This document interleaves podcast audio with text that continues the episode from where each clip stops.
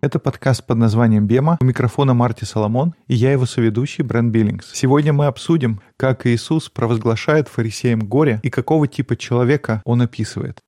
Мы сейчас в середине последней недели жизни Иисуса. И говоря о последней неделе, у нас есть рекомендация, мистер Биллингс. Книга называется «Последняя неделя». Ее авторы Борг и Кроссан.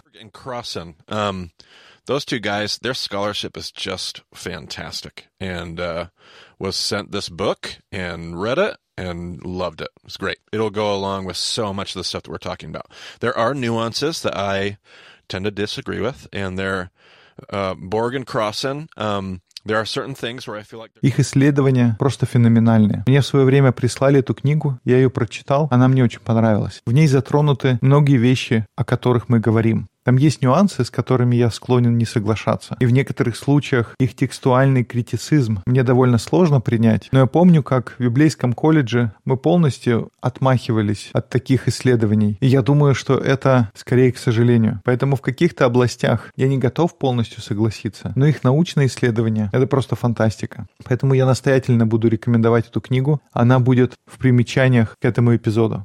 just really recommend that book. We'll put that in the show notes. And uh, yeah, with that being said, А мы двигаемся вперед. На нашем прошлом подкасте мы видели, как люди пытались заманить Иисуса в ловушку, поймать его на его собственных словах. И на этой неделе в жизни Иисуса это происходило не раз. We've been doing that quite a bit in this last week. And um, it seems like Jesus i- isn't going to give them another chance here in Matthew 23 to try to set up another. И такое чувство, что Матфея 23 Иисус не ждет, пока ему дадут слово. У него есть что сказать сразу же. В конце прошлой главы мы видели, что люди были поражены, и никто не решался задавать Иисусу больше вопросов. И тогда сейчас Иисус снова переходит в наступление. Поэтому давай, Брент, начнем читать 23 главу. Тогда Иисус начал говорить народу и ученикам своим, и сказал, «На Моисеевом седалище сели книжники и фарисеи. Итак, все, что они велят вам соблюдать, соблюдайте и делайте. По делам же их не поступайте, ибо они говорят и не делают, связывают бремена тяжелые и неудобоносимые, и возлагают на плечи людям, а сами не хотят и перстом двинуть их. Все же дела свои делают с тем, чтобы видели их люди, расширяют хранилища свои и увеличивают воскрылия одежд своих. Также любят предвозлежание на пиршествах и председание в синагогах, и приветствия в народных собраниях, и чтобы люди звали их «Учитель-учитель». А вы не называйтесь учителями, ибо один у вас Учитель Христос, все же вы братья. И отцом себе не называйте никого на земле, ибо один у вас Отец, который на небесах. И не называйтесь наставниками, ибо один у вас наставник Христос. Больше из вас, да будет вам слуга. Ибо кто возвышает себя, тот унижен будет, а кто унижает себя, тот возвысится. Right, it should be noted. At, Сразу следует отметить, что Иисус подтверждает место фарисейских учителей в еврейском обществе. Несмотря на все наше критическое отношение к фарисеям, для них есть место, и мы должны признать их роль. Мы говорили об этом в подкасте про фарисеев. И здесь Иисус подтверждает их преданность послушанию. Он говорит об этом как о сильной стороне. Он также подтверждает правильность их учения и их приверженность тексту.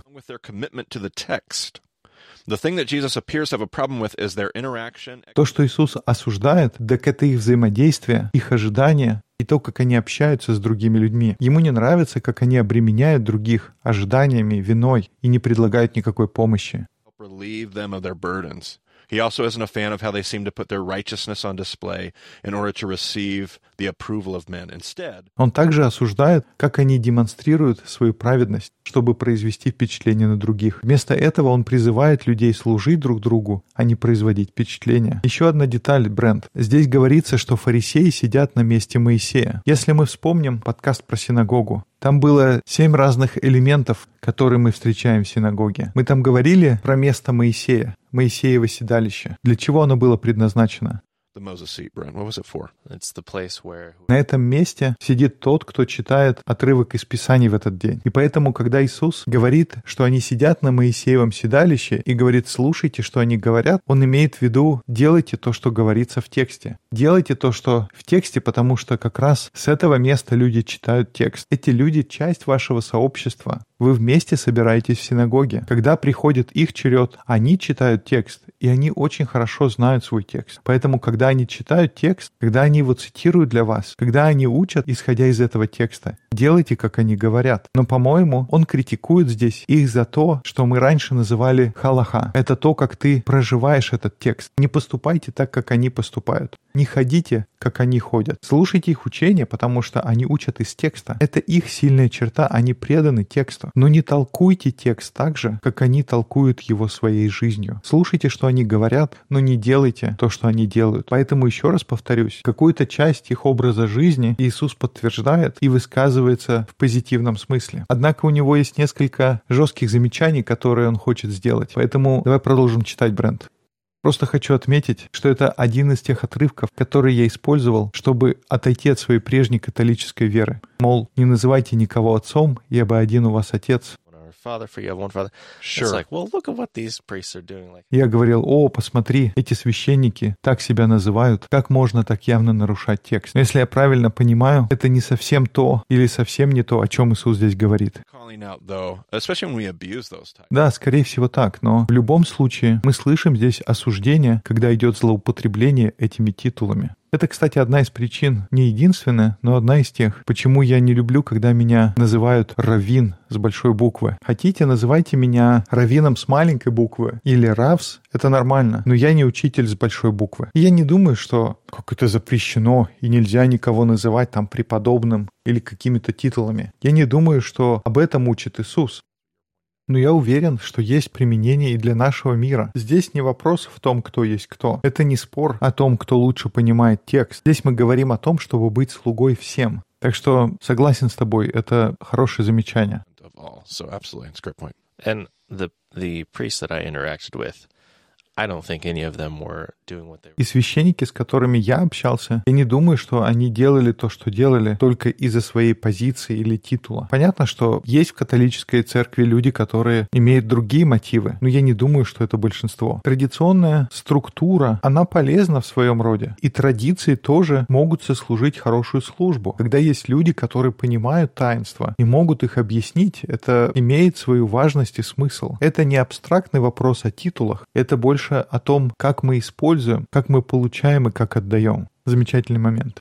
Итак, Матфея 23. «Горе вам, книжники и фарисеи, лицемеры, что затворяете Царство Небесное человеком, ибо сами не входите, и хотящих войти не допускаете. Горе вам, книжники и фарисеи, лицемеры, что поедаете дом и вдов и лицемерно долго молитесь, зато примите тем большее осуждение. Горе вам, книжники и фарисеи, лицемеры, что обходите море и сушу, дабы обратить хотя бы одного, и когда это случится, делайте его сыном гиены, вдвое худшим вас. Горе вам, вожди слепые, которые говорите, если кто поклянется храмом, то ничего, а если кто поклянется золотом храма, тот повинен. Безумные и слепые, что больше золота или храм, освещающий золото. А также, если кто поклянется жертвенником, то ничего, если же кто поклянется даром, который на нем, то повинен. Безумные и слепые, что больше дар или жертвенник, освящающий дар. Итак, клянущийся жертвенником клянется им и всем, что на нем, и клянущийся храмом клянется им и живущим в нем, и клянущийся небом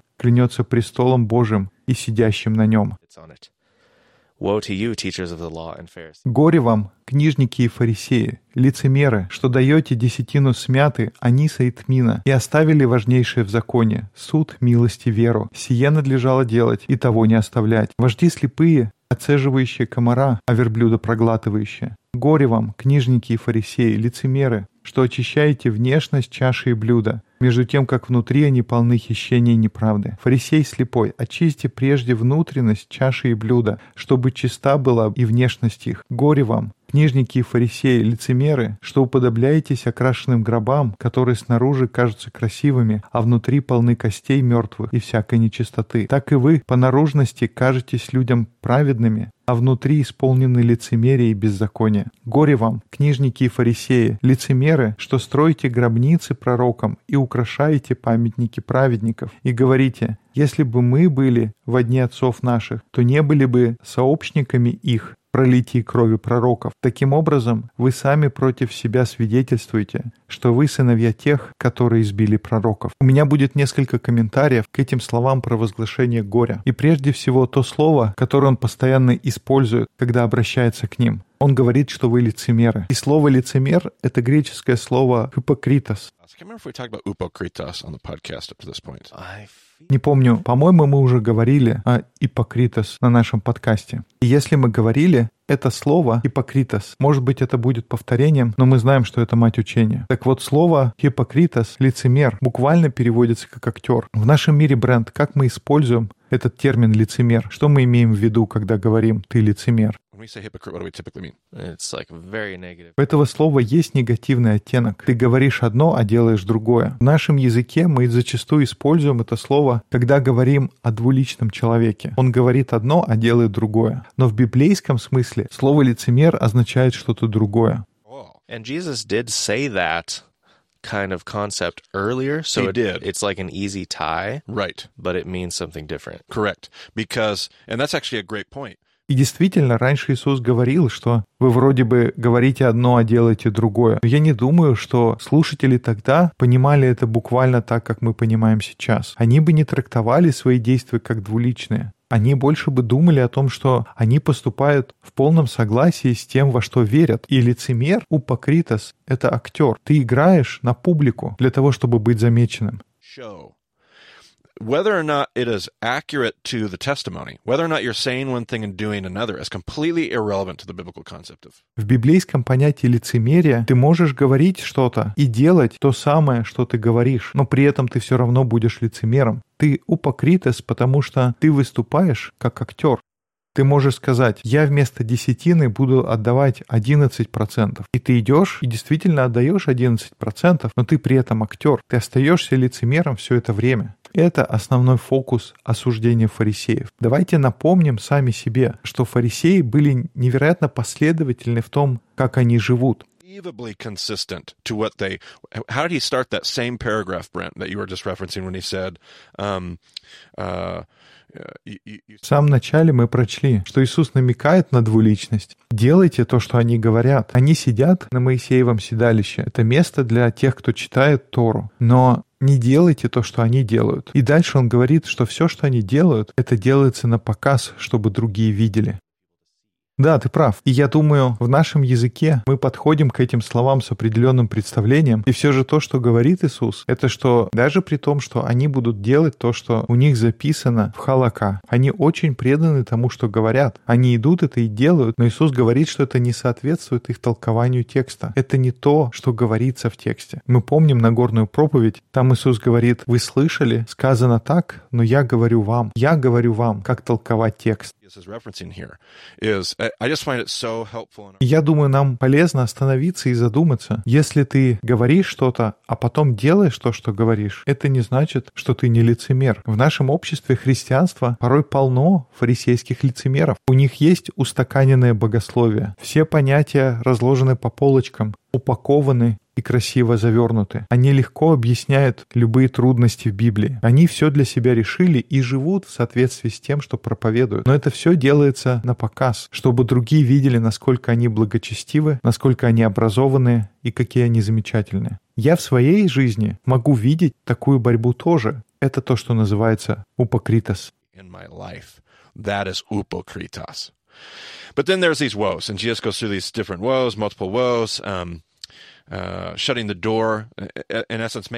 Если дальше идти по списку горестей, Иисус говорит о том, что вы закрываете дверь, вы делаете жизнь сложнее для людей, которые хотят войти в Царство Божие. Вы не входите сами, и вы стараетесь убедить других людей, обратить их, дать им такой же взгляд на вещи, как у вас. И когда у вас это получается, ты только укрепляешь их неправильное поведение. Um, uh, the swearing one, uh, swear by the gold of the temple.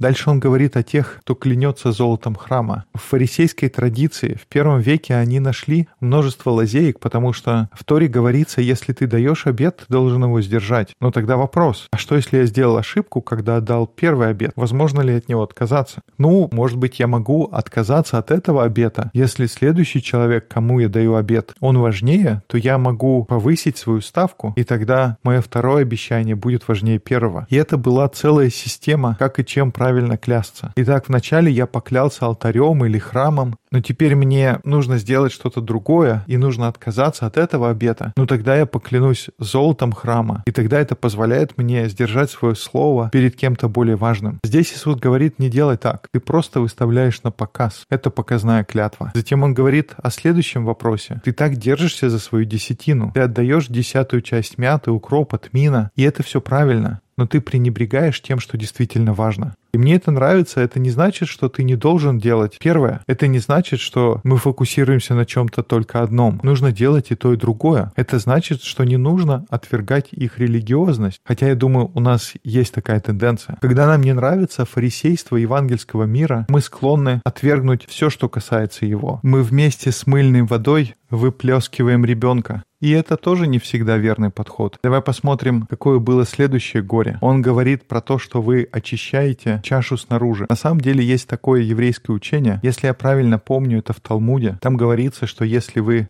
начинаете с чистки внутренней части, то в процессе внешнее тоже очистится. Но если вы пытаетесь только очистить снаружи, то внутренности так никогда и не очистятся. И тогда вы очень легко можете не очистить ту часть, которая имеет самое большое значение. Дальше он сравнивает их с крашенными гробницами. В том мире нет ничего более нечистого, чем мертвое человеческое тело и он называет их крашенными гробами. Вы строите гробницы для пророков, и он говорит, что это те же самые установки, из-за которых были убиты пророки. И мы продолжаем те же самые традиции, строим гробницы и делаем вид, что мы не такие, как они, не те, которые были до нас.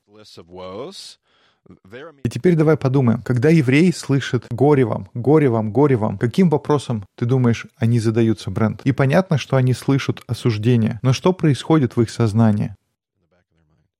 Вообще евреи или это только учителя закона и фарисеи?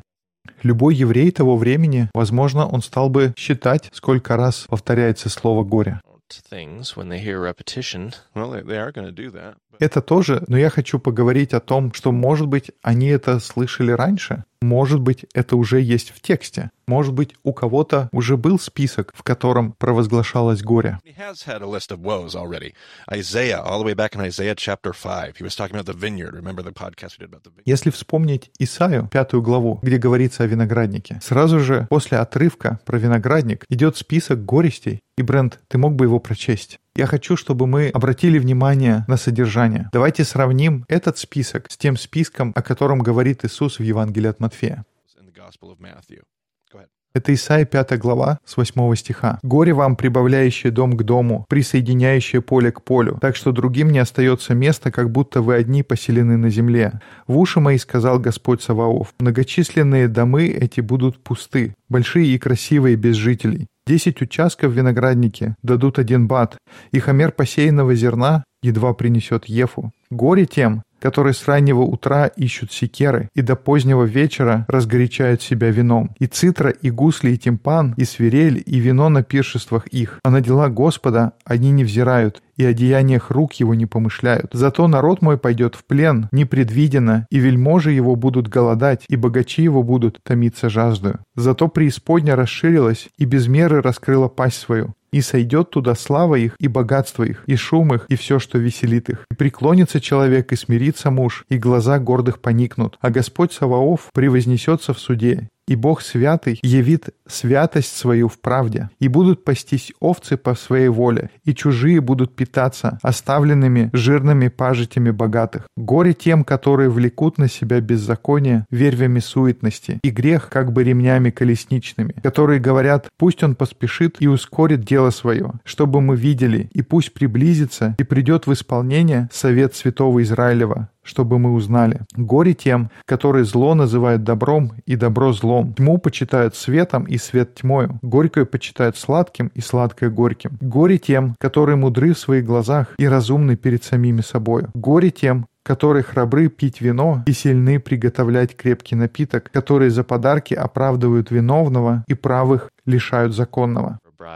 but deny justice to the innocent. All right. So I've often done this exercise with students. We'll sit in a classroom and we will take uh, Isaiah. We'll take the, the list of woes in Isaiah and we will say, what Я часто провожу такое упражнение со студентами. Мы в классе открываем Исаю, берем список обвинений, везде, где он говорит «горе», и спрашиваем, какой человек здесь описан, какого человека описывает Исаия. Но так или иначе, описание сходится к тому, что это жадный человек. Исаия объявляет горе жадным людям. Если вспомнить вторую сессию, мы понимаем, насколько это актуально. Люди превратились в антиисторию. Они строят свою собственную империю. Они строят свое богатство на спинах тех, кто за чертой бедности, за счет угнетенных пришельцев и чужаков. Доходит до того, что они выталкивают пришельцев и чужаков. Здесь говорится, прибавляете дом к дому, пока не остается места, и вы единственный, кто живет в стране. Yes, and so and so that I mean you you you see the greed in that. that I mean the next woe: woe to those who rise early in the morning; they may run at, run after strong drink. It, Итак, здесь говорится о жадности. Потом он говорит горе тем, кто встает рано и пьет крепкие напитки. И если ты с утра пьешь, это говорит о твоем богатстве. В любой семье было вино. Не вино само по себе является проблемой, но то, что эти люди просыпаются и пьют уже с утра, это говорит о жизни привилегированного человека. Современная концепция алкоголизма здесь неприменима, хотя звучит очень подходяще. Итак, мы видим привилегированного, богатого и влиятельного человека. И некоторые здесь слышат тоже высокомерие, что, я думаю, имеет место быть.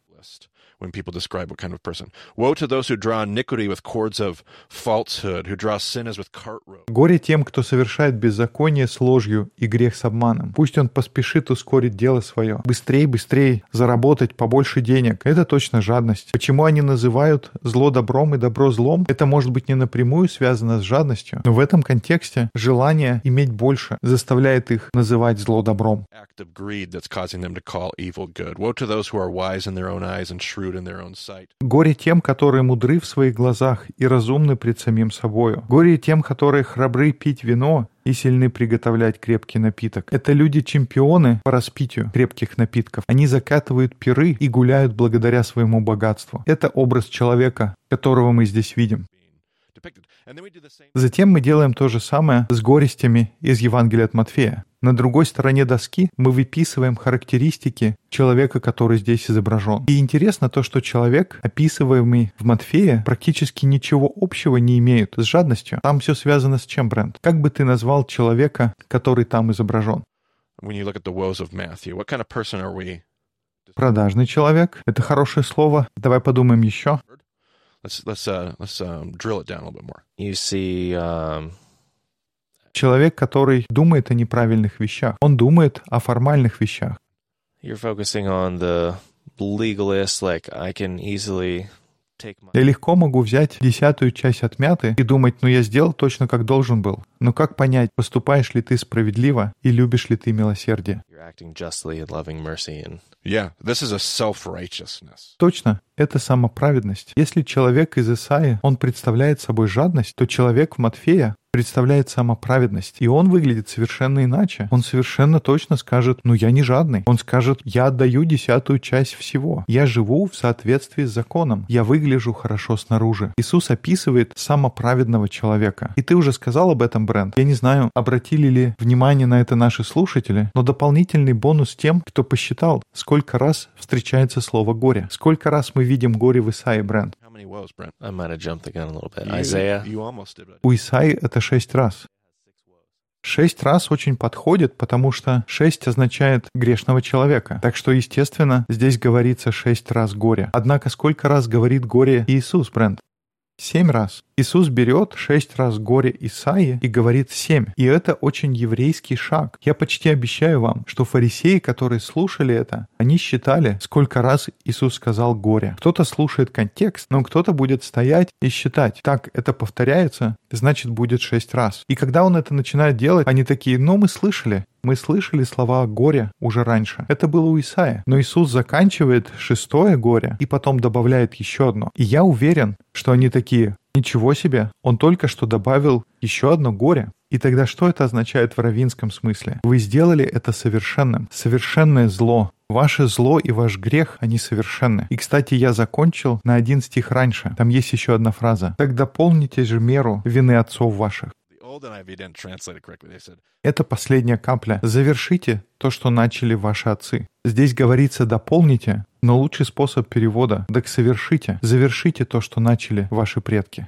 Complete what your ancestors have started. Just, June, just to give the context. И если посмотреть на контекст, он заканчивает список горестей, а затем говорит, вы сами свидетельствуете, что вы потомки тех, кто убивал пророков. Так идите и завершите то, что начали ваши предки. Так что здесь никаких вопросов. Вы сами свидетельствуете, что вы их потомки, вы видели, что они сделали, и вы дополняете и завершаете их дело. Это специальное намерение Иисуса добавить седьмое горе. Он как бы говорит, что знаете, что еще хуже, чем жадный человек. Это самоправедный человек. Как можно взять грехи жадности и поднять это еще на следующий уровень. Вы можете стать холодным, самоуверенным знатоком, который фактически разрушает дело Бога. Вот почему такая самоправедность очень вредна. Люди утверждают, что говорят от имени Бога, но они показывают полностью перевернутую картину Бога для других. Это даже хуже, чем жадность, потому что люди хотя бы узнают жадность, когда видят ее. Вставив слова о седьмом горе, Иисус говорит, что они закончили совершенствование грехов своих отцов. И это точно то, как ты сказал, Брент. Ты можешь дочитать следующий параграф, Брент.